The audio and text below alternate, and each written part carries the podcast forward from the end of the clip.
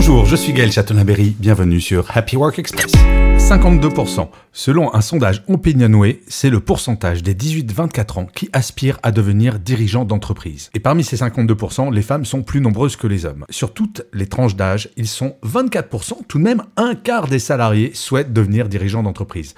Plus de 60% des personnes interrogées par les auteurs de cette étude assurent qu'ils ont déjà engagé la préparation de leur projet. Il ne s'agit donc pas que d'un doux rêve. Les chiffres sont véritablement élevés et paradoxalement, l'embellie sur le marché de l'emploi explique probablement que l'aventure de l'entrepreneuriat fasse moins peur en cette période où la quête de sens est essentielle.